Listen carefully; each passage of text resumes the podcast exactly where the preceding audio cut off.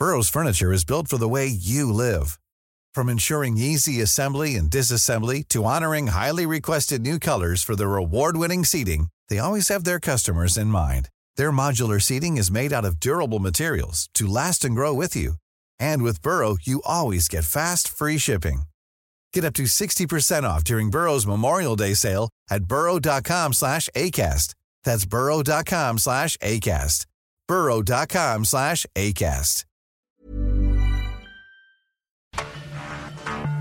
Cada noche, los expertos se reúnen para debatir los temas que hacen historia en una mesa de análisis distinta.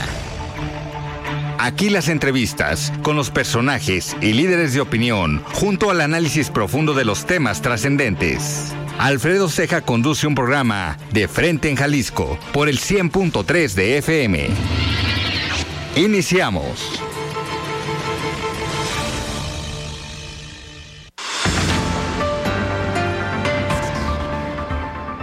Hola, ¿qué tal? Muy buenas noches. Bienvenidos a una emisión más de De Frente en Jalisco, aquí en Heraldo Radio Jalisco. Hoy martes 27 de septiembre quiero agradecer como todos los días en los controles técnicos a Antonio Luna, en la producción y redacción de este espacio a Ricardo Gómez y recordarles nuestro número de WhatsApp para que se comuniquen con nosotros el 3330 1779 66. El día de hoy vamos a tener aquí en entrevista al secretario de Educación en el estado de Jalisco, Juan Carlos Flores Miramontes. Además, como cada martes vamos a escuchar el comentario de Sofía Pérez Gasque, ella es presidenta nacional del Consejo Coordinador de Mujeres Empresarias.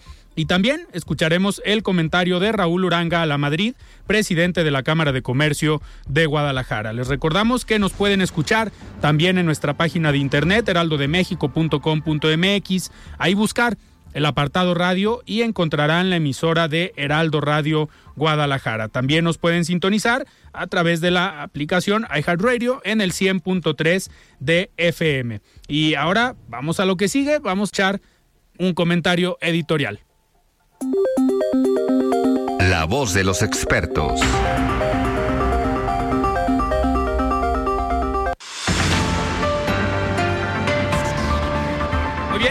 Y es momento de escuchar el comentario de Sofía Pérez Gasque. Ella es presidenta nacional del Consejo Coordinador de Mujeres Empresarias. Estimada Sofía, ¿cómo estás? Buenas noches. Gracias nuevamente por este espacio para el Consejo Coordinador de Mujeres Empresarias.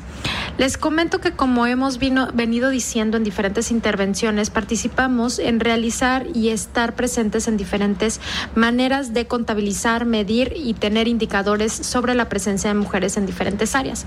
La semana pasada se liberó el indicador que hizo el CIMA del Centro de Investigación de Mujer en Alta Dirección del IPADE y el Instituto Mexicano de la Competitividad.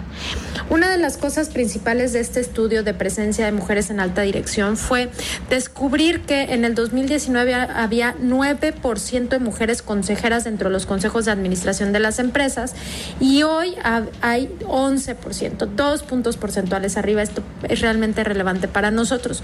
Como sabemos, un consejo de administración es quien guía o quien ayuda a guiar la decisión de las empresas, sobre todo que están cotizando en bolsa o en las empresas de deuda. Esto es importante que lo visibilicemos porque entre más mujeres, más podemos ayudar a que otras mujeres puedan tener puestos de alta dirección en estas mismas empresas. Y otra de las estadísticas que te quiero compartir el día de hoy que me llamó mucho la atención fue la participación de mujeres en direcciones relevantes de cada uno de los sectores de nuestro país. Es decir, claro que nos importa que hayamos muchas mujeres en puestos de alta dirección, pero que esos puestos también sean los decisivos para que las empresas puedan seguir creciendo. Entonces encontramos que sobre todo en los servicios financieros hay 40% de participación de mujeres, en el sector industrial 18% y en el de servicios y bienes de consumo no básico el 15%. Esto es importante porque justamente en estas empresas sabemos, como lo hemos venido platicando, que hay mayores números de mujeres empresarias.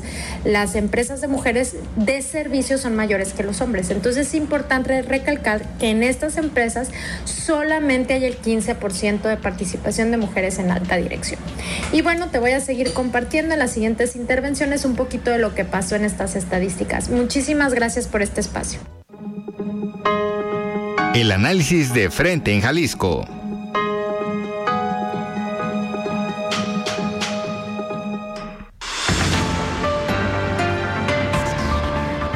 Muy bien, muchísimas gracias Sofía por este comentario. Son las nueve de la noche con cuatro minutos y arrancamos esta entrevista hoy martes aquí en De Frente en Jalisco. Me da muchísimo gusto recibir aquí en cabina al secretario de Educación en el estado de Jalisco, Juan Carlos Flores. Estimado Juan Carlos, ¿cómo estás? Buenas noches. Eh, pues muy contento, Alfredo, de poder compartir contigo, con tu auditorio, estos eh, temas que sin duda son relevantes, los educativos, y poder eh, plantear las oportunidades que existen para nuestro sistema educativo local y también, ¿por qué no decirlo, nacional? Juan Carlos, a ver, hemos digo, hay muchos temas de los cuales eh, platicar, pero algo que ha marcado esta administración y desde que llegaste a la Secretaría de Educación fue este sistema o este programa de eh, Recrea. Eh, Recrea Academy ha ido, ha sido, entiendo, el programa central y de ahí se desprenden como varios ejes. Primero me gustaría que nos platicaras nuevamente en qué consiste Recrea Academy y qué fue lo que presentaron eh, hace unas semanas en Expo Guadalajara. Con todo gusto, Alfredo. Pues mira, Recrece el proyecto educativo del Estado de Jalisco, un proyecto educativo que se construyó eh, en una instrucción que dio el gobernador el 19 de febrero del 2019, cuando reúne a más de 800 líderes educativos en la normal de Jalisco, eh, después de un proceso en donde algunos colaboradores, algunos asesores, que era mi caso, antes de que el gobernador eh, llegara a la gobernatura, cuatro años antes, para ser preciso, comenzamos a trabajar un proyecto educativo para Jalisco. Convocamos evidentemente al sector educativo, a los padres de familia, a los alumnos, a los eh, cúpulas empresariales y comenzamos a hacer un proyecto muy interesante por cuatro años. Eh, de ahí surgió la propuesta educativa del actual gobernador, de ahí surgieron las líneas estratégicas, pero ya una vez que fuimos gobierno, el gobernador nos instruyó precisamente en febrero del 2019 a hacer una eh, socialización, pero socialización bien entendida, socialización como este concepto de co-creación, de generar con el otro un proyecto y no de comunicarle, que eso sería una difusión de información, ¿verdad? Nosotros genuinamente procuramos hacer un ejercicio en donde participaran eh, todos los involucrados y la respuesta fue fabulosa. Eh, tenemos 18 mil propuestas por escrito de ese periodo de hace tres años y medio cuando comenzó la administración. Tuvimos más de 100 mil personas representadas en esas 18 mil propuestas. Hicimos 43 eh, espacios de diálogo donde las comunidades educativas tuvieron la oportunidad de decir qué sigue en educación para Jalisco, pero no en un semestre, en un sexenio, sino de aquí al 2040. Esto fue muy interesante porque fíjate, pasados los años nos damos cuenta y te voy a decir dos elementos que nos confirman que el proyecto educativo es genuino, pertinente y que tiene un estándar internacional. El primero sucedió eh, a finales del año pasado cuando la UNESCO publica su tercer eh, reporte sobre la educación, un documento que solo en la existencia de la UNESCO lo ha hecho tres veces y la vez más reciente fue en noviembre, 10 de noviembre del año pasado. En ese proyecto, en ese reporte se ven las recomendaciones que esta organización le hace a los sistemas educativos del mundo. Y es una tercera vía, que es la Escuela de Educación de Harvard, a través de uno de sus decanos, el doctor Reimers, quien con un grupo de jóvenes investigadores se da la tarea de evaluar a 2.000 de nuestros integrantes, es decir, maestros, directores, gente que trabajamos en oficinas centrales de la Secretaría, hace un análisis documental de estas entrevistas, algunos vamos de manera presencial a entrevistarnos con él y a los pocos meses nos da una conclusión en el sentido de la alta alineación que existe entre el proyecto educativo Recrea, que no podemos decir que nos lo fusilamos porque lo hicimos tres años antes, pero fíjate la importancia de ese conocimiento colectivo, de involucrar a los que están enfrente de, la trinchera, por decirlo de alguna manera, y reflejar una problemática eh, que es global ya. La verdad que las preocupaciones que tenemos los educadores, y lo vimos en la pandemia, de cualquier parte del mundo, independientemente si su sistema educativo es muy sofisticado, tiene mucho o poco dinero, hay algunos elementos que son comunes en la cuestión de preocupaciones y desafíos. Te digo uno muy claro en la pandemia, era por ejemplo eh, el temor por estar en las escuelas, ¿es seguro? ¿En qué momento regresar? Este, ¿Cómo motivo que los alumnos trabajen a pesar de que no los estoy viendo todos los días en la escuela?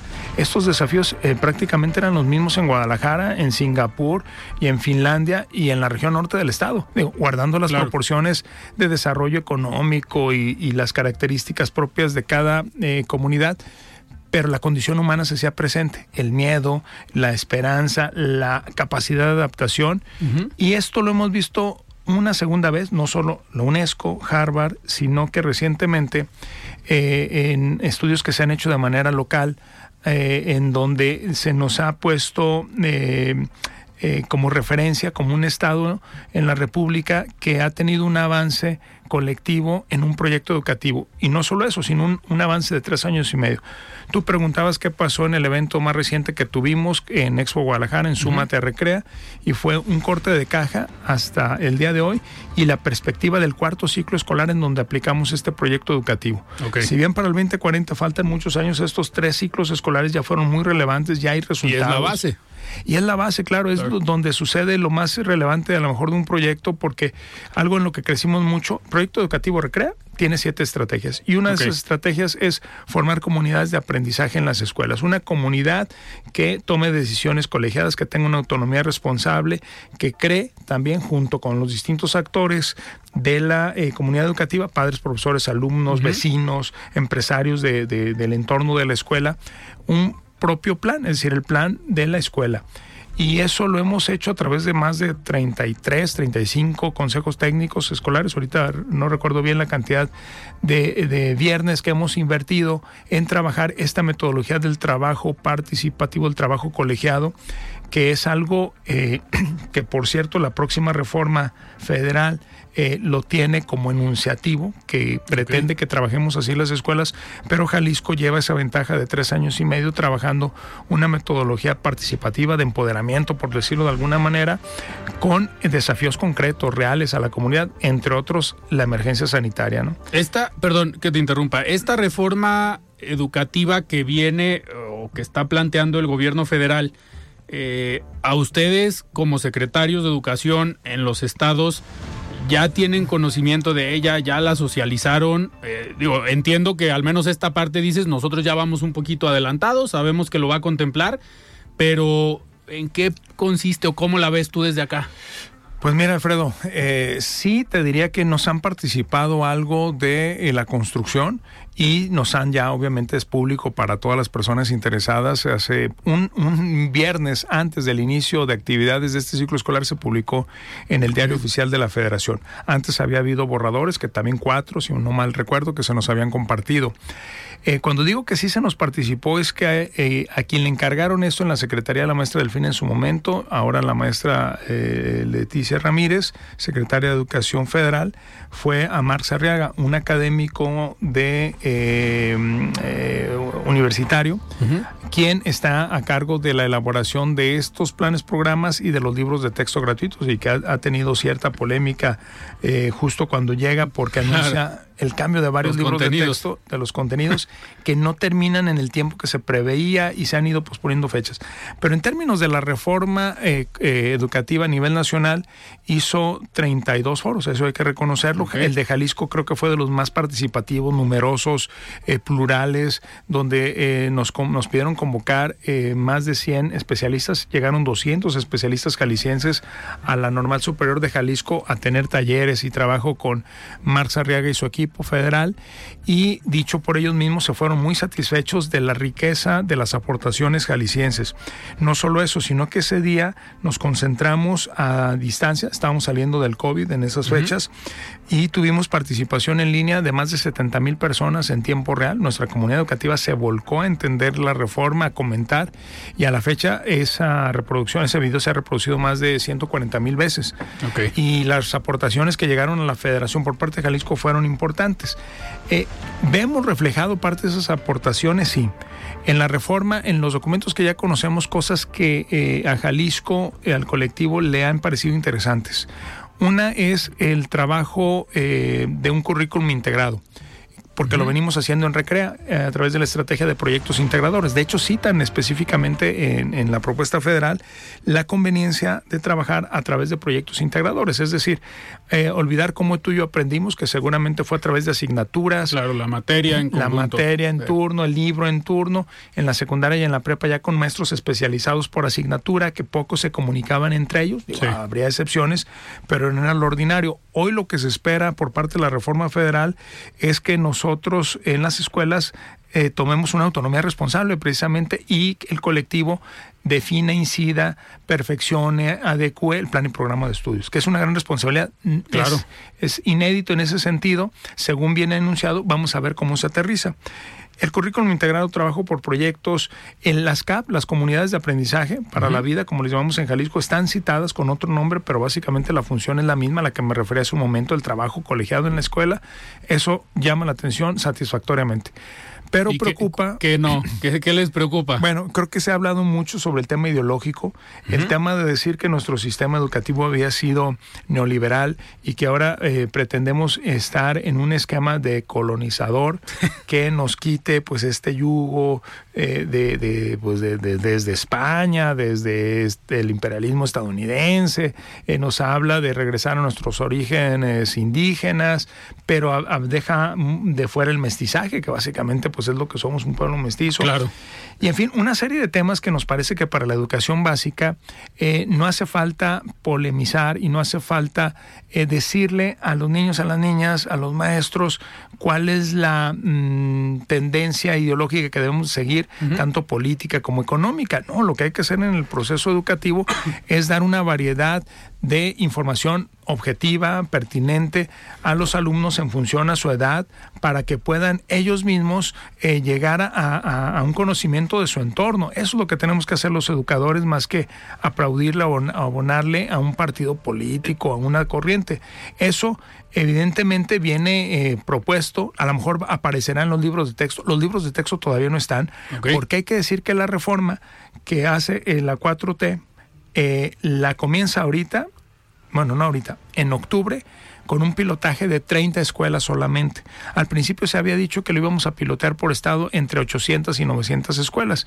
Una semana antes de que se entrara en vigor o se publicara en el diario, se dijo que iban a ser 30. A nivel nacional. A nivel nacional, eh, en 900, no, a nivel nacional 30 por estado. Ah, ok.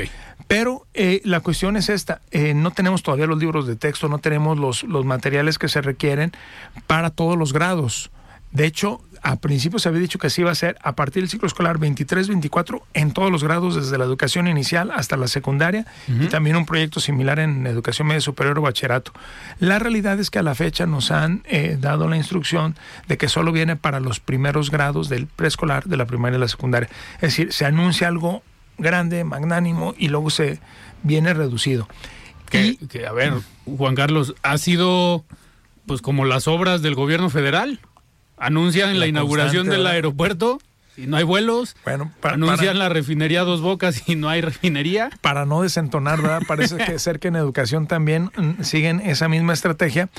Pero la verdad es que es algo preocupante, como Claro. lo es en los otros sectores que mencionas, porque estamos por concluir un sexenio. Es decir, cuando el ciclo Sí. escolar primero de la reforma arranque, y solo para los grados primeros, ya es el último año de la administración federal y tanto estatal. Entonces, difícilmente va a poder ser un proyecto que se consolide. A estas fechas deberíamos de tener un bagaje de herramientas, de recursos para formar a nuestros maestros. Está previsto en la planeación del calendario escolar de este ciclo escolar 35 días. 35 días que ya tuvimos los cinco primeros días al arranque de, de- de esta de este ciclo escolar para prepararnos para la reforma, pero se va a contrarreloj. Jalisco pues no se queda esperando a ver qué nos envía la federación. Hoy, por ejemplo, lanzamos para todos los niveles, en todas las regiones, una estrategia para difundir los proyectos integradores. Este concepto que de currículum integrado a través de esta herramienta y de otras más, a través de formar a ATPs, a, a quienes son los especialistas en cada una de las zonas y sectores de nuestro sistema educativo, junto con los supervisores, los jefes de sector y los directores. Hoy se formaron en decenas, cientos de grupos en todo el estado para ir desdoblando esa estrategia que, insisto, estaba en recreo hace tres años y media, que le vemos alineación en este proyecto federal, que no han llegado esas instrucciones, pero Pero Jalisco ustedes está ya están trabajando. avanzando. Claro, y por una razón muy sencilla, Alfredo, porque el mundo educativo global ve que eso funciona y conviene. Entonces yo te diría que, que no solo vemos lo bueno de la reforma y, y criticamos o, o vamos a estar muy atentos a los riesgos que pueda tener, sino que tomamos acción. Y esa es una, no es una virtud de quienes estamos en unas oficinas centrales en la Secretaría de Educación Jalisco. Francamente es la virtud del sistema educativo jalisciense, que es un sistema muy enfocado al trabajo, con mucho profesionalismo, en donde yo te podría decir que en estos tres años y medio que tenemos en esta administración, el 70% de, de nuestro sistema educativo, que es muy grande en docentes, más de 100 mil, 80 mil en instituciones públicas, 20 mil en privadas, han respondido extraordinariamente a todos los esquemas formativos que hemos dado. En la pandemia fueron muy populares los cursos, obviamente, de el uso de la tecnología en la educación a distancia, pero también lo han sido eh, los de cultura de la paz, los de habilidades didácticas, los propios para eh, mejorar nuestro quehacer y, y, buscar una promoción como, como integrantes del sistema. Y bueno, eso, eso nos anima. También hay que decir que tenemos instituciones de educación superior muy valiosas en el Estado que han participado uh -huh. del proyecto educativo, no solo las públicas como nuestro sistema de normales, como nuestro sistema de centros de investigación y de formación docente, sino también, por supuesto, la Universidad de Guadalajara, las universidades eh, públicas que dependen del gobierno del Estado, como los institutos tecnológicos o las universidades tecnológicas, todas han sido parte en lo que ellos son buenos, ¿no? En las contribuciones, las universidades privadas, la aportación de la UNIVA, de la Autónoma de Guadalajara, del ITES o de la Universidad Panamericana y tal vez se me escapan algunas otras más, han sido muy valiosas, activas, no solo hace tres años y medio cuando se generó el proyecto, sino que han tomado, acabamos de egresar, por ejemplo, especialistas eh, de secundaria, maestros, uh -huh. supervisores, directores, que se formaron en formación del carácter, por ejemplo, en la Universidad Panamericana, o actualmente más de 180 de nuestros colaboradores están tomando un posgrado en el ITESO para mejorar el quehacer de la función pública en la educación. Y así te podría decir casos claro. de cada universidad. Y lo mismo podemos hablar de actores de la sociedad civil. Entonces, esa es la gran ventaja, creo que del sistema educativo. Nos interesa a todos en la sociedad jalisciense la educación. Sí. Tú y yo nos conocemos del ámbito de los organismos empresariales, han sido extraordinarios las aportaciones que ha hecho el Industriales Jalisco, Canaco, eh, por supuesto Coparmex, las distintas cámaras que, que, que integran, por ejemplo, estos, estas cúpulas empresariales, uh -huh. COMSE. Cada eh, invitación que hacemos a uno de estos actores, tanto en la institución como en las personas, suelen responder. Tú lo viste en el evento eh, más reciente, eh, eh, yo diría que fueron los actores relevantes en la educación, además de los que tradicionalmente conocemos, por ejemplo, los presidentes municipales, sí. son grandes actores en los sistemas educativos en sus municipios, apoyando a las escuelas con reparaciones en el entorno, al interior, eh, apoyando con personal para complementar el servicio educativo. hemos tenido la respuesta de regidores de educación, de directores de educación, de los diputados, tanto locales eh, como federales de distintas fracciones, eh, porque la educación es este eh, gran tema que nos convoca a todos y que nos invita a tener disposición, generosidad, una orientación a la acción. Y lo que ha hecho el proyecto educativa educativo Recrea es aprovecharlo. Hace un momento mencionabas Recrea Academy. Recrea Academy es una de las vertientes. Academy en concreto es toda la línea es una de, de las siete Exactamente, que se especializa okay. en la formación docente. Que por cierto, y aprovecho el espacio para invitar a todos los profesionales de la educación interesados a que el 17 y 18 de eh, de noviembre nos acompañan en este congreso que sería el cuarto del proyecto educativo. Es un congreso donde traemos especialistas de talla internacional, local también y nacional.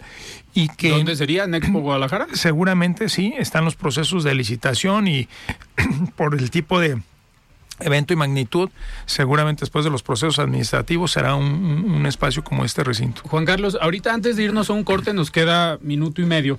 Eh, hablabas tú de la suma de voluntades, de la suma de los diferentes actores, eh, y ha habido una polémica a nivel eh, estatal, pues de declaraciones entre la Universidad de Guadalajara y el gobierno del estado. A ustedes como Secretaría de Educación, Jalisco les tocan las preparatorias. Entiendo que las universidades le toca la Secretaría de Innovación. Es correcto. Pero la Universidad de Guadalajara tiene preparatorias cómo ha sido la relación, al menos de el sistema de educación media superior de la UDG, con la Secretaría de Educación? Eh, muy buena. Eh, no, no se han afectado, digamos, significativamente todas las eh, proyectos y la construcción que estamos haciendo del proyecto educativo.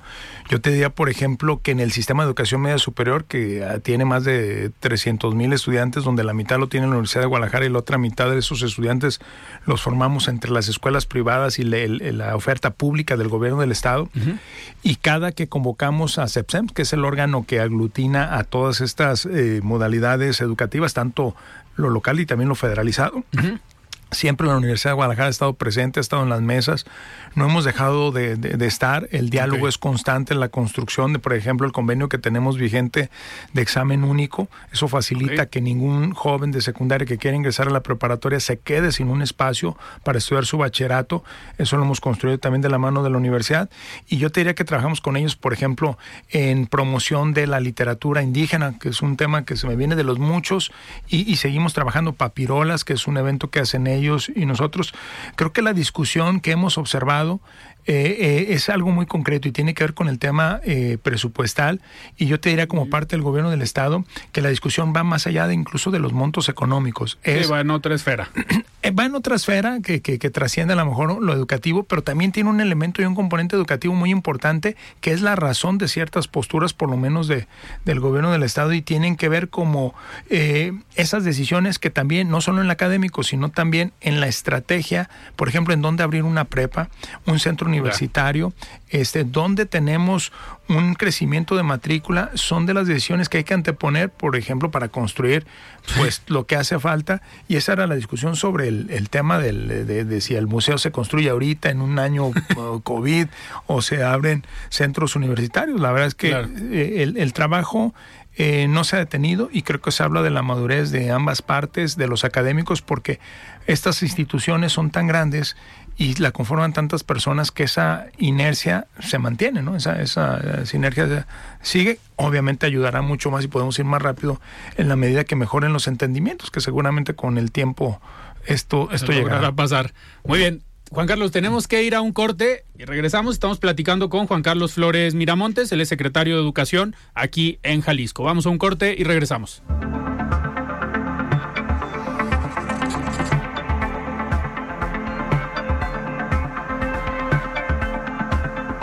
Siga con Alfredo Ceja y su análisis de frente en Jalisco por el Heraldo Radio 100.3. Ready to pop the question? The jewelers at BlueNile.com have got sparkle down to a science with beautiful lab-grown diamonds worthy of your most brilliant moments. Their lab-grown diamonds are independently graded and guaranteed identical to natural diamonds, and they're ready to ship to your door. Go to Bluenile.com and use promo code LISTEN to get $50 off your purchase of $500 or more. That's code LISTEN at Bluenile.com for $50 off. Bluenile.com code LISTEN. Ryan Reynolds here from Mint Mobile. With the price of just about everything going up during inflation, we thought we'd bring our prices down. So to help us, we brought in a reverse auctioneer, which is apparently a thing. Mint Mobile unlimited premium wireless. Ready to get 30, 30, bit to get 30, bit to get 20, 20, 20, bit to get 20, 20, bit to get 15, 15, 15, 15 just 15 bucks a month. So, Give it a try at mintmobile.com/switch. slash $45 up front for 3 months plus taxes and fees. Promo rate for new customers for limited time. Unlimited more than 40 gigabytes per month slows. Full terms at mintmobile.com.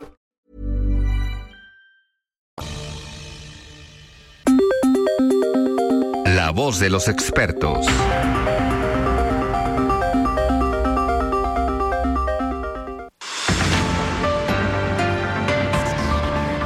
Bien, estamos de regreso aquí en De Frente en Jalisco, 9 de la noche con 29 minutos y vamos a escuchar ahora el comentario de Raúl Uranga a la Madrid, presidente de la Cámara de Comercio de Guadalajara. Estimado Raúl, ¿cómo estás? Buenas noches. Muy buenas noches para ti, Alfredo, y para tu apreciada audiencia que siga De Frente en Jalisco, un programa del Heraldo Radio.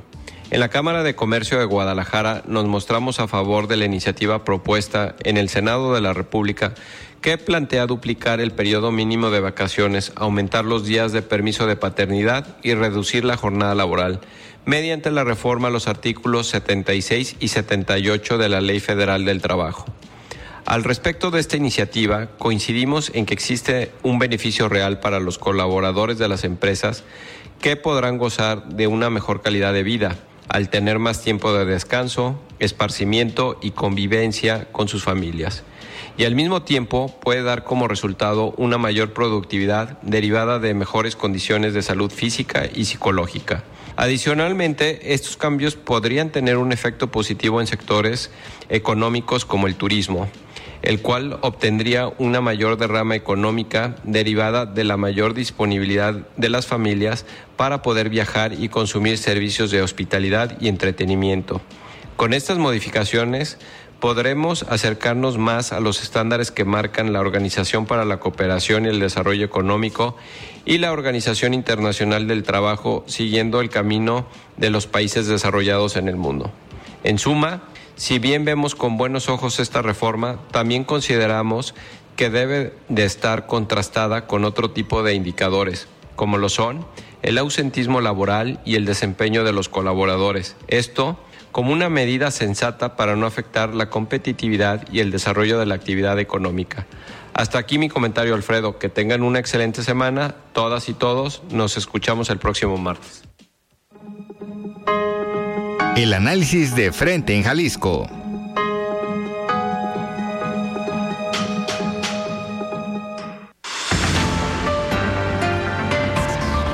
Muchísimas gracias, eh, Raúl, por este comentario. Y seguimos platicando con Juan Carlos Flores Miramontes, el secretario de Educación aquí en Jalisco. Eh, Juan Carlos, estuviste el día de hoy en este evento de Haltec. Eh, que hablábamos ahorita precisamente de la sinergia de sumar actores, de sumar voluntades. Haltec pues es un organismo que viene un poco de la parte del sector empresarial, pero con esta idea de vincular a la industria con el sector educativo, las universidades principalmente. Platícanos un poquito cómo, uh, qué pasó hoy en Expo Guadalajara. Pues mira, Alfredo, pasó que arrancó un evento de exposición de oferta de universidades para preparatorianos en donde eh, ya se llegó para quedarse este evento, yo estoy seguro. Nosotros aprovechamos para invitar a los jóvenes de preparatoria, más de 130 mil jóvenes que estudian su último año de preparatoria eh, cada año, para que conozcan las alternativas una de las decisiones más importantes que tienen que hacer en su vida, ¿no? ¿Qué carrera van a estudiar? ¿A qué se van a dedicar profesionalmente? ¿Van a hacer una licenciatura, una ingeniería? ¿Van a estudiar un nivel técnico superior universitario? ¿Van a, a, estudiar un idioma y luego a trabajar? Y qué, qué sé yo, un joven hoy en día tiene una infinidad de alternativas que afortunadamente eh, Jalisco eh, les brinda, ¿no? Y en ese sentido, ¿qué, es lo que vimos hoy? Pues vimos que cada vez llegan más jóvenes y universidades.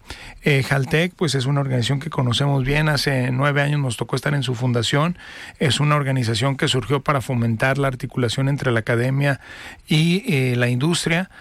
Una manera que cumple ese objetivo es a través de este encuentro de, de el nivel superior con el medio superior, pero con la presencia del sector productivo, que creo que es importantísimo. Claro. Yo les decía hoy a los jóvenes que cuando uno decide la carrera tiene que fijarse en tres cuestiones, que nos guste, que seamos buenos para ello y que sea conveniente estudiar esa carrera. Y, la conveniencia no la habla el sector productivo.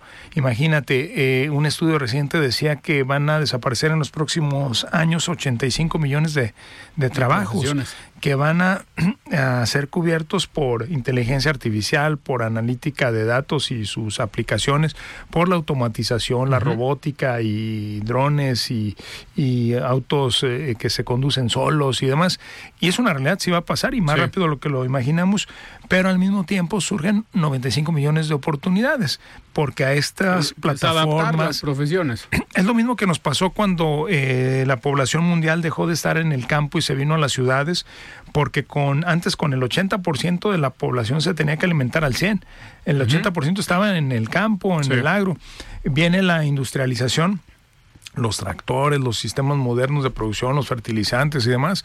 Y hoy con, depende del desarrollo del país, pero hay países que con el 5, 10, 15% de su población produciendo alimentos libera de una función muy pesada que es el campo a eh, funciones de mayor valor agregado, ¿no? Nos eh, crecimos mucho en el tema de, de la industria eh, secundaria y terciaria y entonces los servicios fueron los líderes, Pero hoy va a pasar algo similar, es decir, si no estamos atentos, si no estamos preparados para el cambio, y, y hablándole a los jóvenes preparatorianos, pues busquen carreras que sean difícilmente sustituibles por una máquina, ¿no? Claro.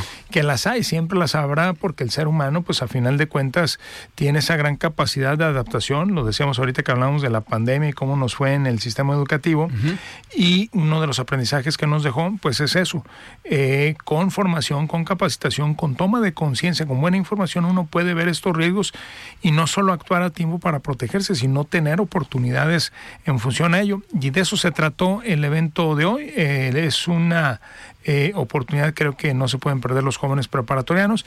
Y bueno, Jalteca hace otras cosas, como acercar también a los investigadores con la industria y facilitar precisamente el tema de la triple hélice, ¿no? también la acción de gobierno para fomentar una mayor competitividad y productividad en, en- en nuestro país, la formación del talento Claro. básicamente. Juan Carlos, ahorita hablabas de la importancia de la innovación, del tema, por ejemplo, de las profesiones que se van a eliminar y de las capacidades que hoy se tienen que formar en desde los niños.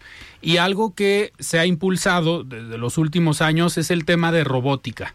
Eh, hoy vemos sobrinos míos en kinder tienen clases de robótica y que, a ver, para nuestras generaciones era impensable que en la primaria o en la secundaria tuvieras una clase de robótica. Eh, te asustabas a veces, al menos en mi generación, cuando en primero de primaria te metían a una clase de computación. Sí, fíjate cómo han, han pasado, han- han- hemos tenido tantos cambios en tan corto periodo de tiempo. Eh, va a pasar, me parece, con todo este esquema, no solo de la, de la eh, robótica, sino también de todo este movimiento maker de construir, de diseñar, de, de utilizar este diseño democratizado. ¿No? que es lo que nos provocó años atrás el software. Eh, si hablamos de los años 70, cuando tu servidor era niño, pues veías en películas las computadoras, no las conocías, ¿no? El, el ciudadano promedio no las conocía, solo Sí. estas grandes computadoras Que eran del tamaño de una cabina. Exacto. y, y cómo en poco tiempo, no más de una década, de los 70, en los 80, ya empezamos a ver computadoras en los escritorios de los hogares, no en todos, pero cada vez se democratizaba más.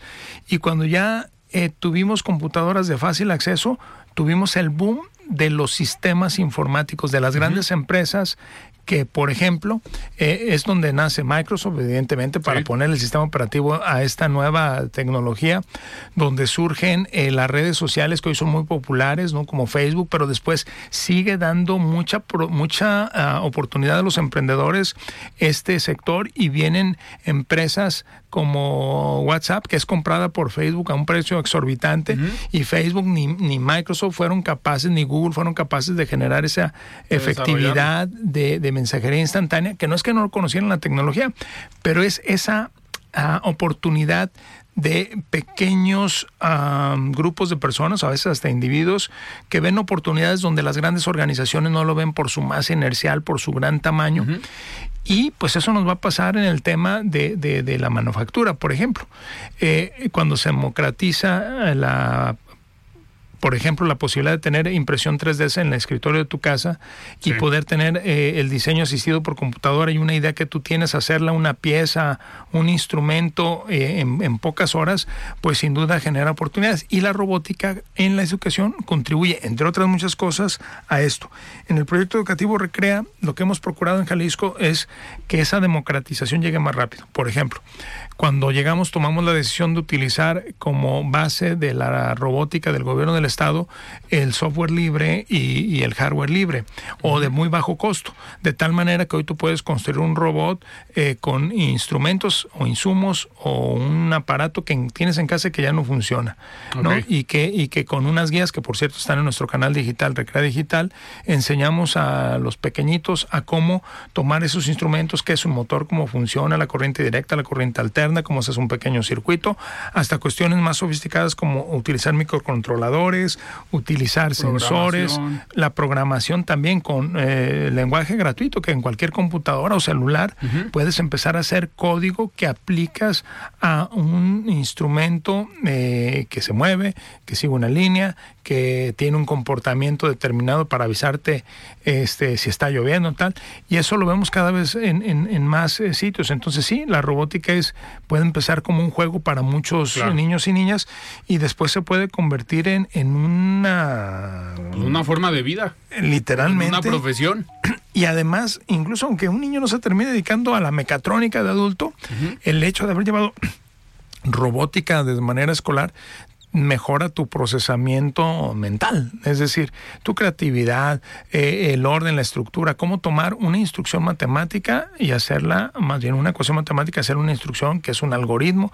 Eso viene ahora muy intuitivo en software, realmente que nuevamente, si nos regresamos a nuestra edad escolar, era impensable y hoy un niño de preescolar puede estar haciendo pequeños códigos, ¿no? Y, es increíble. Esto hay que aprovecharlo, sin duda lo estamos haciendo.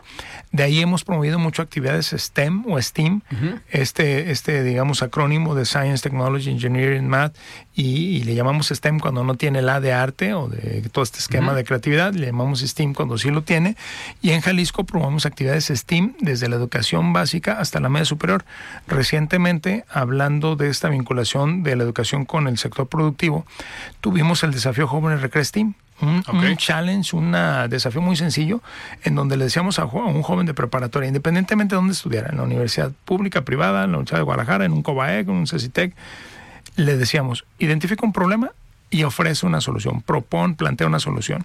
¿Enfocado desde tema tecnológico? Desde el tema eh, de los conocimientos de bachillerato. Lo mismo puede ser tecnológico que puede ser una acción social o una propuesta artística, cultural al problema. Y qué sorpresa nos llevamos que a la primera convocatoria que fue hace un año eh, acudieron eh, más de 5 mil alumnos. Después en esta segunda 5 mil alumnos y los proyectos subieron de calidad. Hemos tenido la participación de 94 o casi 100 organizaciones, empresas de primer nivel que operan en Jalisco, organizaciones eh, de la sociedad civil, universidades, apoyando a esta iniciativa. Hoy, si también la gente que nos escucha googlea o se mete, por ejemplo, a la página de la Secretaría de Educación Jalisco, encuentra varias decenas de webinars o masterclass donadas por nuestros principales ejecutivos de empresas locales que enseñan a los alumnos de estos desafíos a cómo trabajar un proyecto, cómo plantearlo, cómo desarrollarlo. Eh, por ejemplo, si su propuesta de solución es un emprendimiento, cómo hacer un modelo de negocio, cómo hacer un plan de negocios, la diferencia entre ambos, este, cuáles son las megatendencias en tecnología, cómo hacer un videojuego, cómo hacer una app. Eh, y es una manera muy interesante de fomentar el nivel educativo de estas instituciones. Y lo mismo hacemos para matemáticas, para arte, para ajedrez, en la educación básica. perdón, se siguen haciendo, digo, esto, este tipo de retos o, eventos son a nivel estatal, pero a nivel nacional eh, hay eventos de este tipo. Hay, por ejemplo, antes había concursos de robótica a nivel nacional. Eh, ¿Se siguen haciendo a nivel nacional este tipo de eventos o nos quedamos con lo local por decisiones que hayan tomado en la federación? Eh, se siguen haciendo porque muchos de estos proyectos no dependían de la Federación o de la Secretaría de Educación ah, Nacional, que sí ha estado un poco aletargada, por decirlo amablemente. Eh, pero eh, muchos de estos vienen de las sociedades de informática, de matemáticas, de ciencia en general, eh, vienen de la iniciativa privada, vienen de iniciativas estatales, vienen de iniciativas globales que este, tienen sus eliminatorias. Y Jalisco no ha dejado de participar. En la pandemia, por ejemplo, no nos detuvimos, tuvimos participaciones destacadas en matemáticas, en ajedrez, en, en, muchos eventos que obviamente migraron a la virtualidad. Y hoy que se regresa eh, a la presencialidad, pues tenemos ya un equipo de alto desempeño, por ejemplo, de matemáticas que va a ir a competir a Singapur, a uno de los mejores torneos globales, y estamos muy optimistas basados en el trabajo que se ha hecho. Más de 2.500 jóvenes en Jalisco se han formado en temas de matemáticas de alto desempeño. Eh, tenemos una creciente tendencia de los jóvenes de altas capacidades. Eh, hay talento, hay mucho talento en Jalisco, afortunadamente, y la inclusión que promueve Recrea, que es de las siete que, estrategias que te he mencionado y no las he dicho, una tiene que ver con la inclusión y la equidad, es uno de los pilares del del proyecto educativo y lo mismo atendemos a, niños y niñas con una necesidad muy particular, especial, a niños sobresalientes y por supuesto al, promedio de la población que tiene una inteligencia, unas habilidades a lo mejor más, más difundidas y que para todo el espectro tenemos que trabajar. Y eso es muy interesante porque enriquece a la experiencia escolar. El tema de la inclusión, tener eh, niños y niñas con alguna discapacidad, eh, enriquece al, resto del grupo, tener a una persona que destaque en algunas de las inteligencias eh, múltiples que hemos este, pues, conocido desde hace tiempo, también es muy valioso. Eh, traemos una estrategia en Recrea muy fuerte de, instrumentos musicales en función a maestros que practican algún instrumento y que lo quieren llevar al ejercicio de su profesión, sin ser especialistas tal vez en, educación artística, pero que tienen esta eh, visión y hemos eh, dado proveeduría de este tipo de insumos. Eh, estamos hacia este semestre en el que nos encontramos por entregar, eh, digamos, otros elementos, además de los musicales, que facilitan el uso de didácticas encaminadas a los proyectos integradores, por ejemplo. En fin, la, difusión de la ciencia y la tecnología es muy importante para este mundo cambiante, independientemente si te dedicas al final de, de, de tus estudios a esta profesión. Genera muchas habilidades como, como lo hemos venido planteando. Juan Carlos, anteriormente también eh, existían evaluaciones eh, en algunas asignaturas, matemáticas, español, eh, a nivel nacional, para medir hasta cierto punto pues, también competencia entre los estados. el gobierno federal decide, creo yo, cancelar o suspender estas evaluaciones no estoy seguro, no sé, tú me corregirás si fue por la pandemia o fue por una decisión previa, eh, pero entiendo que en Jalisco traen también una dinámica de hacer pues evaluaciones pues para medir lo que estos resultados de proyectos como Recrea. Eh, ¿Qué nos puedes decir de estas evaluaciones? Pues mira, sí, lamentablemente a nivel nacional han venido mermándose. Eh, hay que decir que eh, la reforma educativa de la actual administración federal, de la 4T, quitó el Instituto de Evaluación, el INE, lo cual mucha gente del ámbito educativo, por supuesto, lamentó. no solo por la pandemia, tal vez en la pandemia fue un buen pretexto para quitar eh, eh, pues estas evaluaciones estandarizadas. Les cayó como anillo al dedo la pandemia. Pues sí, en ese sentido uno, uno cree esa, esa frase, hace sentido, pero hay que decir que, por ejemplo, ahora que hablábamos del proyecto educativo federal, el que piensan implementar para el próximo ciclo escolar, eh, la evaluación estandarizada no se ve, no está presente, no se habla de ella, ojalá que cambien de opinión, pero no se ve. Pero como dices, Jalisco no se puede quedar sin, sin compararse, sin medirse, porque pues ya sabemos lo que no se mide no se puede mejorar, y en ese sentido, nosotros eh, en este tiempo hemos hecho más de nueve evaluaciones que van desde lo cualitativo hasta lo cuantitativo. en plena emergencia, cuando le solicitamos a la, federación hacer esta prueba estandarizada y se negó, nosotros hicimos la propia. Querétaro y nosotros estuvimos haciendo este tipo de evaluaciones. Eh, nos dio muchas luces, supimos qué estaba pasando durante la pandemia, desde el ciclo escolar pasado, donde estaban creciendo las asimetrías, porque hay que decir que el promedio la gran sorpresa de ese estudio fue que el promedio de desempeño de los jaliscienses en primaria, secundaria y prepa no se modificó drásticamente, no cayó como pensamos en picada, pero cuando haces un acercamiento a esa información ves que eso se explica porque unos alumnos adquirieron habilidades sobresalientes o más allá ah, arriba de lo esperado, sobre todo en, habilidades eh, de, de, lectura de comprensión. Ah, este, las digitales no se miden en estos instrumentos en los que usamos, ni en los que usaba la federación antes de esta administración, pero indirectamente mides las habilidades de comunicación, de comprensión, de habilidad de, de comunicación verbal y escrita. Y las habilidades matemáticas y relacionadas con este ámbito, podemos ver que casi en todos los niveles, excepto en prepa que bajó un poquito, pero en primaria y secundaria se subieron ligeramente. Pero ¿qué pasó? Que los que mejoraron compensaron a los que decayeron. ¿Y quiénes decayeron y, quiénes se mejoraron? Muy sencillo, mejoraron los que tuvieron tecnología y un acompañamiento de un adulto. Eso fue muy obvio en los estudios que, que realizamos. Eh, también te podría, y claro, en la moneda contraria, la triste es que un niño que en esta pandemia no tuvo un acompañamiento de un adulto para asesorarle en su proceso formativo a la distancia, ni tecnología, pues le costó muchísimo más trabajo y presentó en las primeras evaluaciones que hicimos hace un año, cuando recobramos presencialidad, eh, las principales asimetrías. Y nos pusimos a trabajar en ello y en la última evaluación, antes de, concluir este ciclo escolar en el verano, muchísimo, ya, ya la, prácticamente vemos los mismos desempeños en casi toda la población educativa de los tres niveles a los que me he referido pero no teníamos un buen lugar antes de la pandemia, hay que decirlo también. Es decir, no es que ya nos recuperamos y seguimos estando con un porcentaje muy importante de la población en niveles insatisfactorios a nivel internacional. Eh, eh, se, se, hizo PISA, eso fue algo bueno porque eh, nos da información nacional, desafortunadamente no nos lo da desagregado como Jalisco, pero tenemos otros instrumentos como el College Board. El College Board es un instrumento internacional también de prestigio que en Jalisco es muy útil porque en las muestras que hacemos y sobre todo las evaluaciones que hace eh, el sistema de educación media superior nos ayuda para evaluar la secundaria.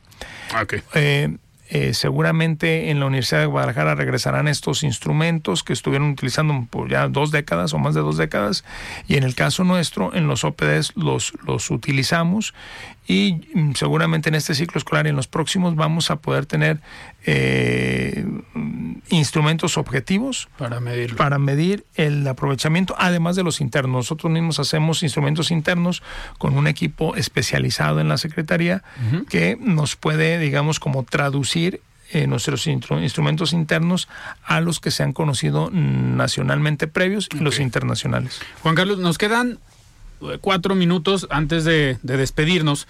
Y uno de los eh, puntos que, que fue, o lo platicamos la última vez que estuviste con nosotros, era esta parte de las escuelas de tiempo completo. Ha sido polémica esta decisión, ha sido muy criticado, eh, pues la decisión del gobierno federal de eliminar las escuelas de tiempo completo y ustedes aquí en Jalisco eh, pues estaban planteando una alternativa para eh, con las capacidades que se puedan tener tanto económicas como de recurso humano, infraestructura, poder hacer frente a esta pues mala decisión que se toma a nivel federal.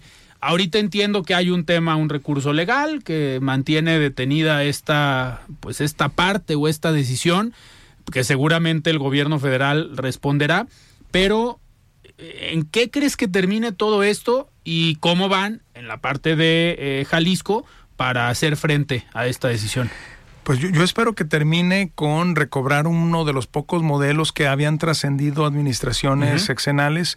Eh, tenía 15 años el proyecto de escuelas de tiempo completo. En el caso de Jalisco se beneficiaba a más de 900 escuelas, 945 para ser precisos. Y de la noche a la mañana, eh, también con una decisión presupuestal federal, se borran del mapa. Después, por la presión social, el gobierno federal intenta rectificar y dice que no va a llegar por educación ese recurso, que para el caso de Jalisco son alrededor de 300 millones de pesos para tener anualmente este programa y dice que se lo va a enviar a la Secretaría del Bienestar Federal para que directamente la Secretaría del Bienestar se lo entregue a los padres de familia. En teoría, este ciclo escolar eso es lo que debería de estar pasando, pero es un poco ingenuo pensar que eh, en el mismo programa donde colocan la escuela nuestra para remodelar, por ejemplo, escuelas, eh, metan estos dos componentes, alimentos y jornada ampliada. Cuando en una escuela pequeña le dan 150 mil pesos, imagínate al año si de eso te alcanza para hacer aulas, para... 150 mil pesos a una, escuela, al año. Sí, sí, sí. A la escuela que más les dan, que son las escuelas numerosas con varios cientos de alumnos, les dan 500 mil pesos. Entonces, eso no alcanza para infraestructura, no te alcanza ni pues para, hacer una barda. Una, aula, una barda, menos te va a alcanzar para pagar una serie de compensaciones económicas a los maestros que se quedan un sobreturno alimentos. o comprar alimentos. Entonces, ese fue el argumento que eh, varias organizaciones, entre ellas Mexicanos Primero, eh, impugnaron y lograron que ya un juez determine que tiene que regresarse al modelo anterior porque eh, está en la ley que eh, los programas para niños, niños y adolescentes no pueden ir en detrimento, no pueden ir en disminución, tienen que permanecer o mejorarse. Y ya aprobaron, es evidente que el programa de la escuela nuestra no se compara con el programa de, tiempo completo. Eh, ojalá que la federación ya no pelee jurídicamente y acceda a regresar al programa. Mientras tanto, pues hay que decir que se ha atendido de diversas maneras estas escuelas. La mayoría es por mutuo propio de los papás, de los directores, que la inercia era tan buena del programa que han incrementado las cuotas de alimentos, por ejemplo, para poder seguir con el programa. Esperemos que ahora que le llegue esta suspensión a la Secretaría de Educación Federal, la Secretaría de Educación diga no puedo responder y que no responda Interesante. el tema legal. Interesante, pues sí, y que veamos ese presupuesto eh, nuevamente en las escuelas. Juan Carlos, yo te agradezco que hayas estado aquí hoy en De Frente en Jalisco. Nos faltaron temas, nos faltó tiempo, pero tienes eventos en octubre y en noviembre. Aquí te vamos a ver. Con todo gusto. El de octubre, por cierto, es para padres de familia. El 25 de octubre, ya si tú nos invitas a platicamos de ello. Y en noviembre es para maestros 17 y 18, Recrea Academy, en noviembre. Perfecto. Muchísimas gracias. Gracias, Alfredo. Un gusto, como siempre, conversar contigo. Muy bien, pues nos despedimos. Platicamos hoy con el secretario de Educación en Jalisco, Juan Carlos Flores Miramontes. Yo soy Alfredo Ceja. Muy buenas noches. Alfredo Ceja los espera de lunes a viernes a las 9 de la noche para que junto con los expertos y líderes de opinión analicen la noticia y a sus protagonistas. Esto fue De Frente en Jalisco, otra exclusiva de El Heraldo Radio. Planning for your next trip? Elevate your travel style with Quince. Quince has all the jet setting essentials you'll want for your next getaway, like European linen premium luggage options, buttery soft Italian leather bags, and so much more. And is all priced at 50 to 80% less than similar brands. Plus, Quince only works with factories that use safe and ethical manufacturing practices. Pack your bags with high-quality essentials you'll be wearing for vacations to come with Quince. Go to quince.com/pack for free shipping and 365-day returns.